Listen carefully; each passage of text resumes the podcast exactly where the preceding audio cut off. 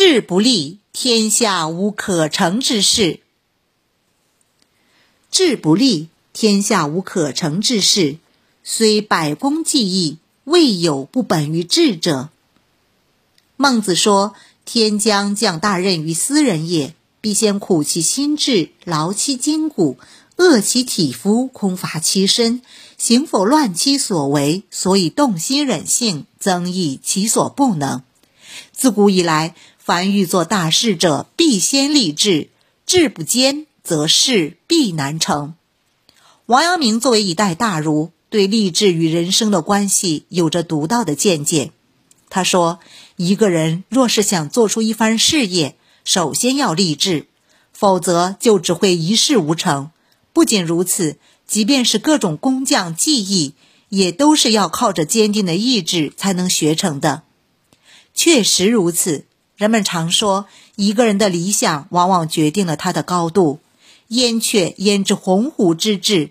鸿鹄是要像大鹏那样展翅翱翔于九天之高，尽收于天下于眼中的；而燕雀不知道去千万里之远有何用，自然对能够触及榆树和芳树就已经心满意足了，如翱翔于九天之大鹏一般。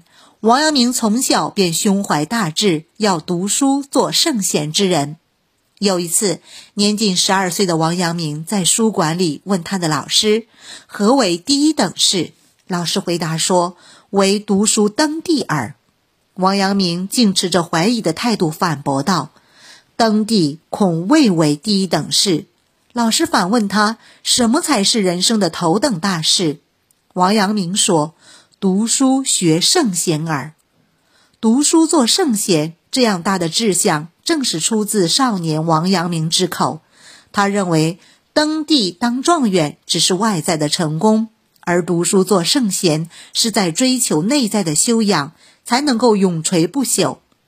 大人看来，王阳明这样的口气未免有些张狂，甚至和他的年纪一比较，还带着点滑稽可笑的味道。但是，这崇高的志向对王阳明以后的生活产生了深远的影响。在思考和实践的过程中，他常常以为这样的标准来回答和解决生活当中出现的问题。只要有了高远的志向，那么无论想成就什么事业都有可能。所以，励志是十分重要的。王阳明作为一位洞悉心灵奥秘、响彻古今中外的心学大师。正是在自己志向的带动下，才一步一步走向成功的。即便后来受到种种磨难，他也没有放弃。不只是王阳明，古往今来每个有所成就的人物，在努力奋斗的同时，都为自己树下远大的志向，告诉自己要去哪里。班超是我国西汉时期杰出的军事家和外交家，他从小胸怀大志，不拘小节。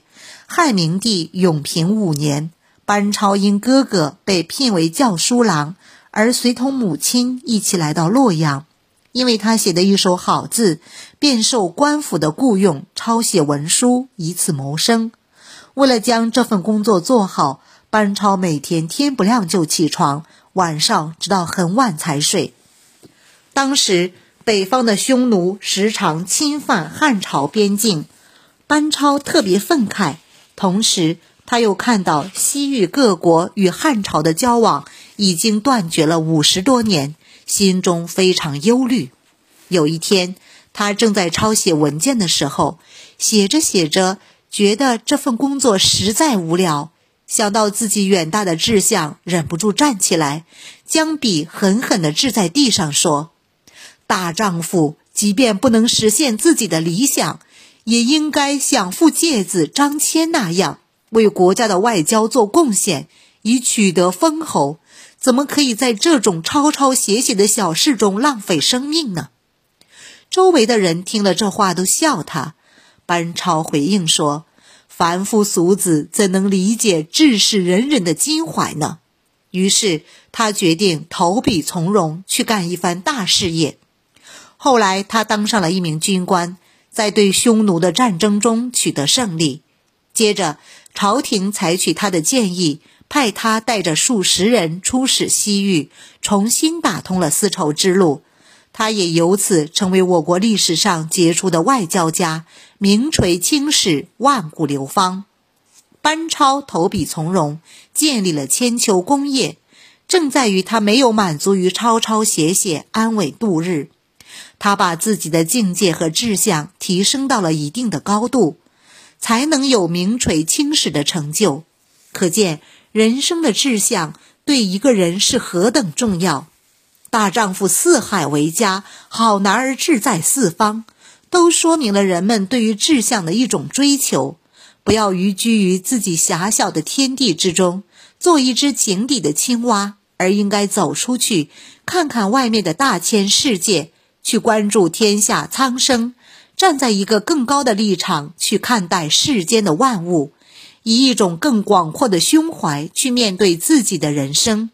只要在相信“天生我材必有用”的同时，努力使自己成为有用之才，那么远大的四方之志终会有实现的一天。